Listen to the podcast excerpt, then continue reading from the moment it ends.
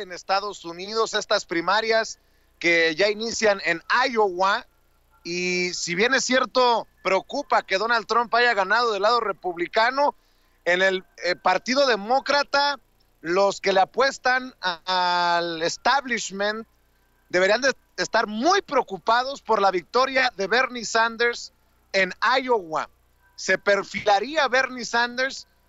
como el candidato por encima incluso del ex vicepresidente Joe Biden para ser candidato del Partido Demócrata y enfrentarse a Donald Trump. Desde mi perspectiva, el único candidato que le puede ganar a Donald Trump en el proceso electoral que se viene en Estados Unidos. Pues Vicente, estamos en una escena increíble, porque lo que está ocurriendo en Estados Unidos ahora con todo lo que, la, digamos, la designación del candidato demócrata, es que generalmente, o por lo menos así había ocurrido en términos de historia, es que quien es el, electo en esta primer en esta primer saque, digamos, ¿no? De la de Iowa, es que pues tenía amplias posibilidades de ser finalmente el, candidato demócrata. Y esta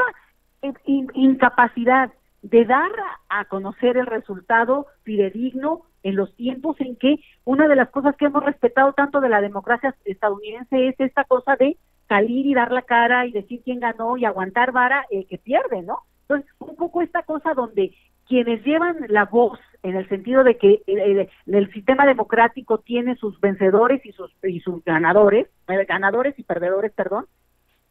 como que no entendemos qué pasa en ese Partido Demócrata que ellos mismos,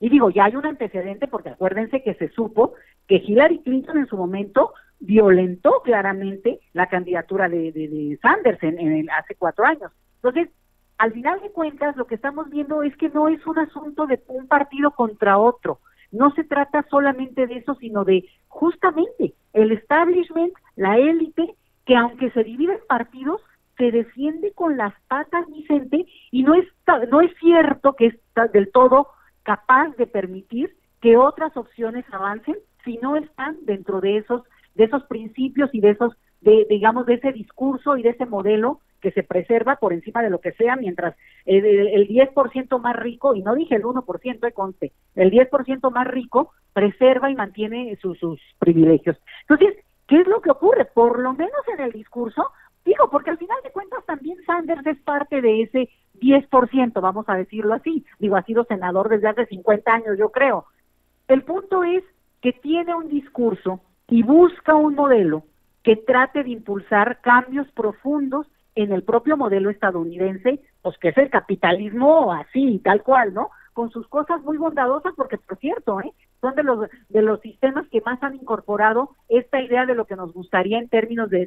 beneficio social, que bueno, en algunas cosas no no alcanza, como el tema de salud, que es tremendo, que, en Estados Unidos no lo tengan mucho más, eh, digamos, generalizado a la población y sea tan caro y tan tan tan duro ese tema. Pero me parece que estamos ante un eh, un hecho político sin precedentes en el cual cómo van a resolver al interior de los demócratas, ahorita ya ni siquiera nos adelantemos a la elección, al interior del Partido Demócrata, para aceptar, si fuera el caso, que avanza una opción que no necesariamente favorece ese discurso que ha sido siempre, pues no solo de la élite, casi casi que de, la parte pues más privilegiada de, de, de, Estados Unidos, acuérdate, los Clinton en su momento pues acabaron siendo pues como una dinastía,